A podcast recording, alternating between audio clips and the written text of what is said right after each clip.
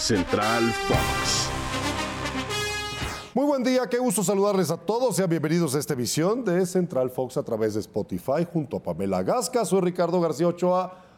Pam, no deja de haber controversia en el fútbol inglés, principalmente en el seno del Manchester United, en donde las cosas ya salieron a la luz pública y el uso, el histórico, Cristiano Ronaldo ya ha revelado la polémica en la que está envuelto y su insatisfacción llegando a utilizar la palabra traición de lo que le ha hecho Eric Ten Hag, el director técnico del Manchester United. ¿Cómo estás? Hola Ricardo, qué gusto saludarte, qué gusto amigos de Spotify. Así es, ahora sí que fue la gota que derramó el vaso, esta declaración de Cristiano Ronaldo que a decir verdad, desde hace tiempo se le veía un poco incómodo en algunos momentos con el plantel, eh, se informaba que estaba bien, que todo iba adelante y creo que la gota que derrama el vaso es esta declaración que pone de manifiesto realmente la situación actual y la verdadera eh, sensación que tiene Cristiano Ronaldo en este momento en el Manchester United. Yo, yo creo que las cosas ya todos las sabíamos, nada más faltaba que alguien abriera la boca y lo hace Cristiano Ronaldo. Es más, recuerdo aquellas declaraciones de Eric Ten Hag donde decía, no, para mí este goleador es parte fundamental de mis planes para la temporada 2022-2023. Y eso lo digo en el verano del presente año. Sin embargo, desde ese entonces, Cristiano Ronaldo lleva cinco partidos nada más como titular del Manchester United. Entonces, ¿cuál es el plan de Eric Ten Hag con CR7?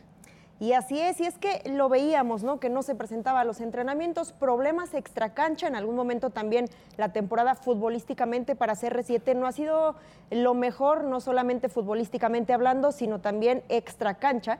Y bueno, ambas situaciones están ligadas, pero lo de hoy sí definitivamente va más allá. a ver, pero ¿en qué momento Cristiano Ronaldo le faltó el respeto al Manchester United de Eric Ten Hag? Se salió un día de la banca porque no lo involucraban en los partidos. En los entrenamientos ha estado, pero marginado a un costado, hasta lo sancionaron. Y esa fue la manera como manejó el técnico neerlandés la relación con el uso. Pero a mi juicio, en mi opinión, no ha sido el jugador el que ha provocado esto. Ha sido el técnico y el club. No tiene sentido. ¿Para qué están pagando lo que están pagando? Y adquirieron a Cristiano Ronaldo pensando en que iba a ser figura del Manchester United.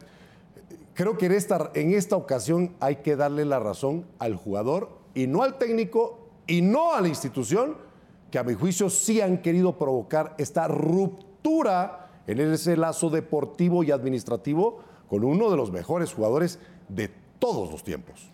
Y creo que se veía venir, ¿eh? como bien lo comentas, eh, bueno, el tema del berrinche, por así llamarlo, cuando se retira del campo, fue debidamente o indebidamente sancionado en el partido próximo.